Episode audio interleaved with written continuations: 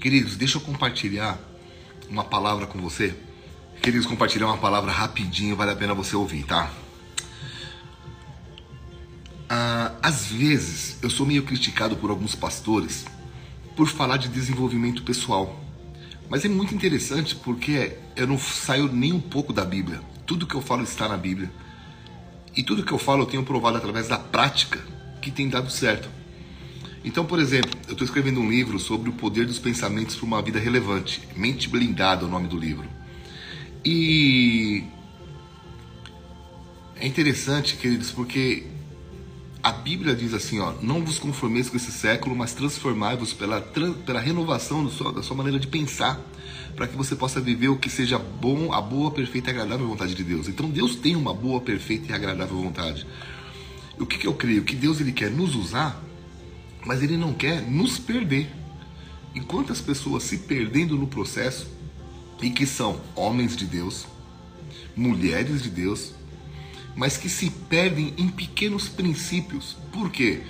Porque se acham espirituais demais ao ponto de querer aprender sobre esse equilíbrio entre o fazer e o ser. Querido, eu e você somos filhos de Deus independente daquilo que a gente faça, tá?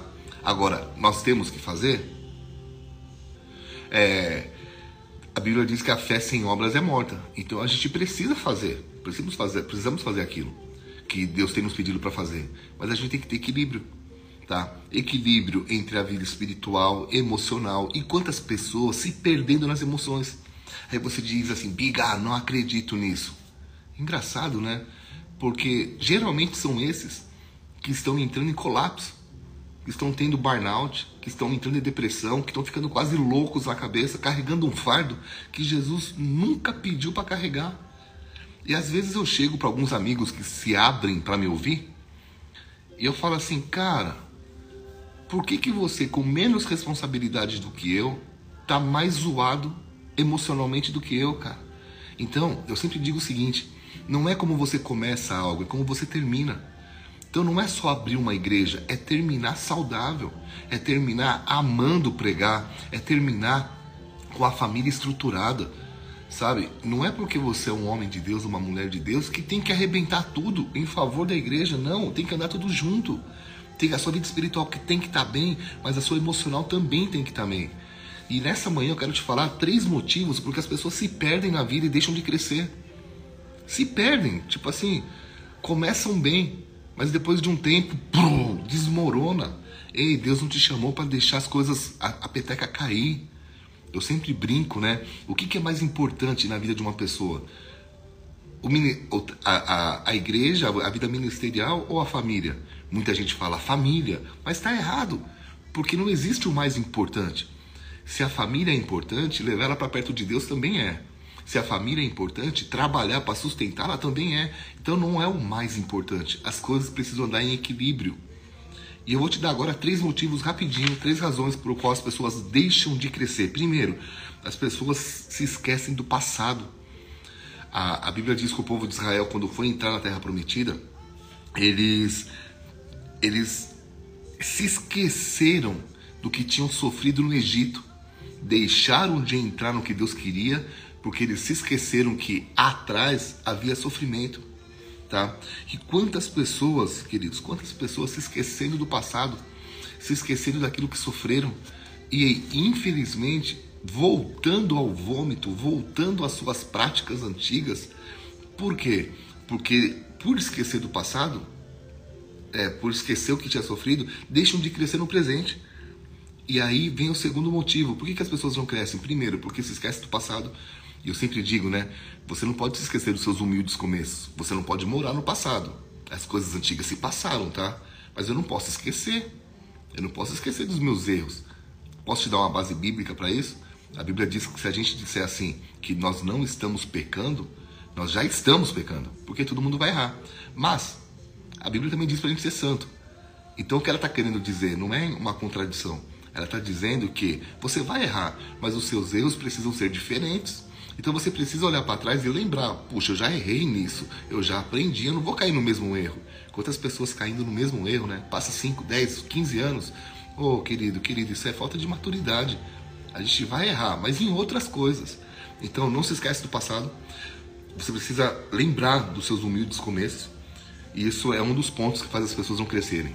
Se esquecer do passado. Segundo, se acomodar com o presente. Presta atenção nisso, tá?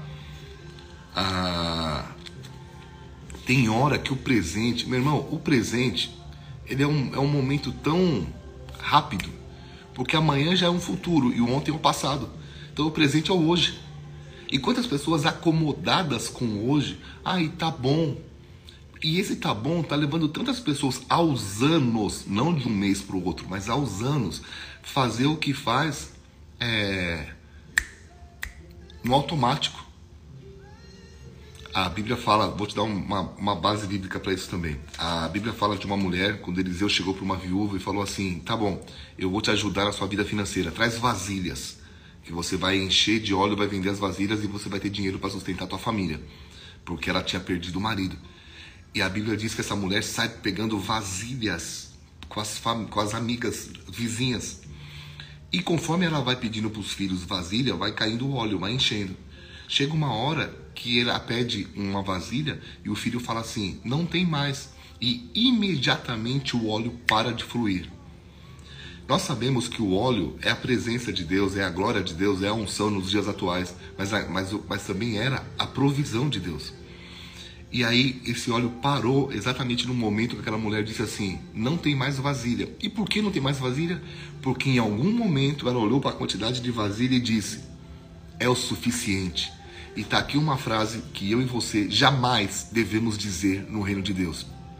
Já orei o suficiente, já frequentei a igreja o suficiente, já fiz o suficiente, já amei o suficiente, já cuidei o suficiente. Não, queridos, nós precisamos ser eternos inconformados, gratos, mas inconformados. Por que inconformado? Tipo assim, cara, Deus tem algo a mais para mim.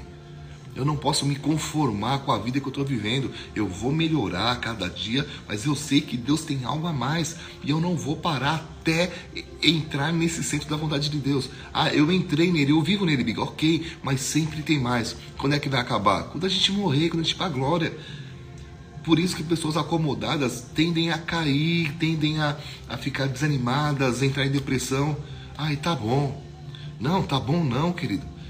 Nós temos uma hora de. Nós temos uma torre de oração aqui na igreja que faz nove anos que a gente vai de madrugada orar. Nove!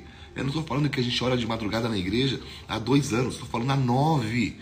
Pô, Biga, mas a igreja já cresceu, as coisas já aconteceram. Sim, mas se nove horas, nove anos de oração de madrugada na igreja nos trouxe até aqui, o que que os próximos nove, aonde os próximos nove vão nos levar? Já parou para pensar nisso? Amados, eu sou muito grato pelo que Deus fez na minha vida.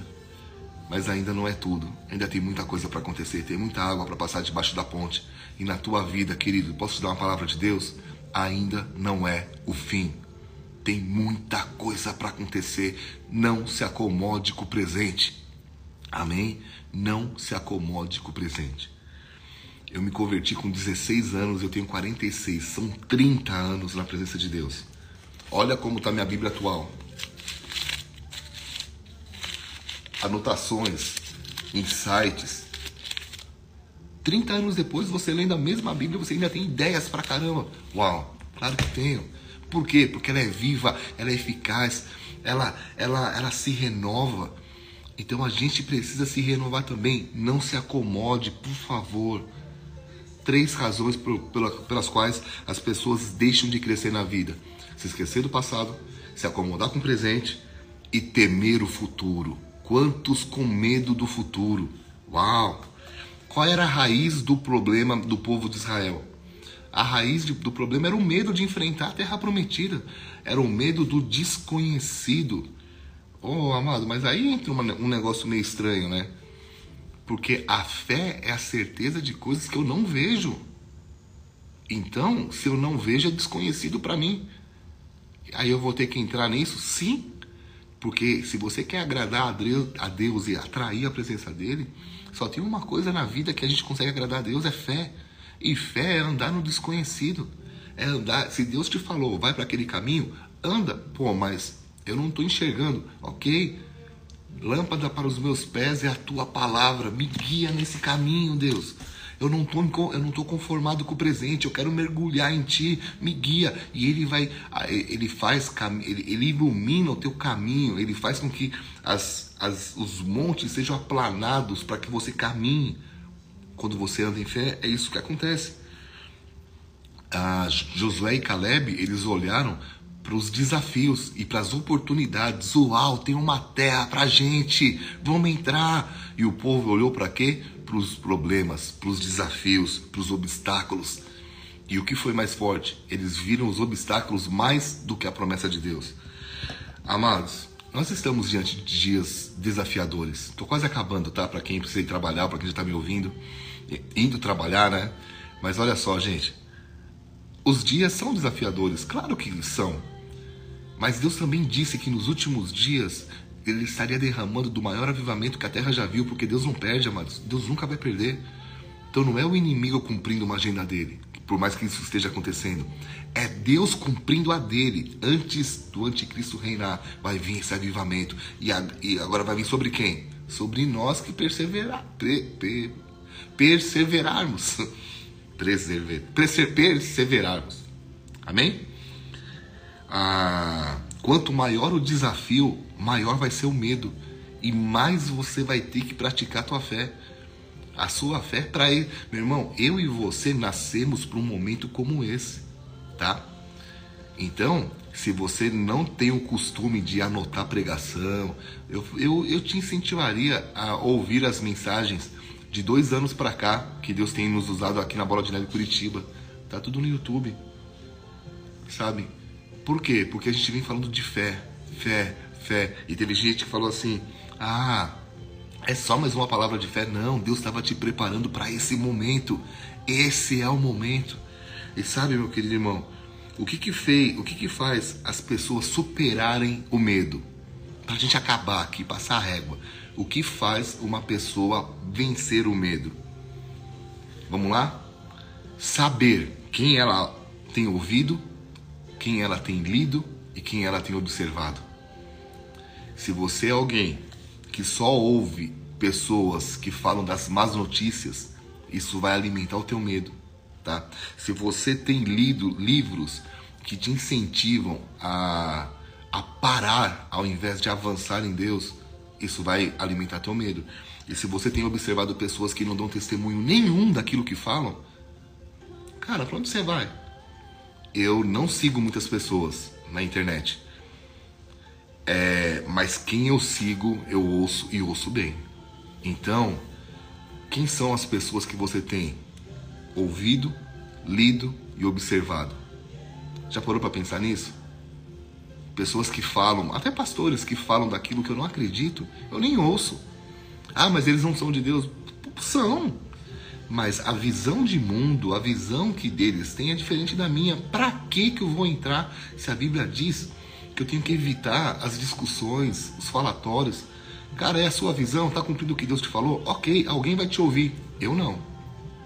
Eu vou ouvir, eu vou ler e eu vou observar pessoas que podem me incentivar a chegar mais próximo do meu chamado. Amém? Fica uma dica de ouro para você. Fica uma dica de ouro.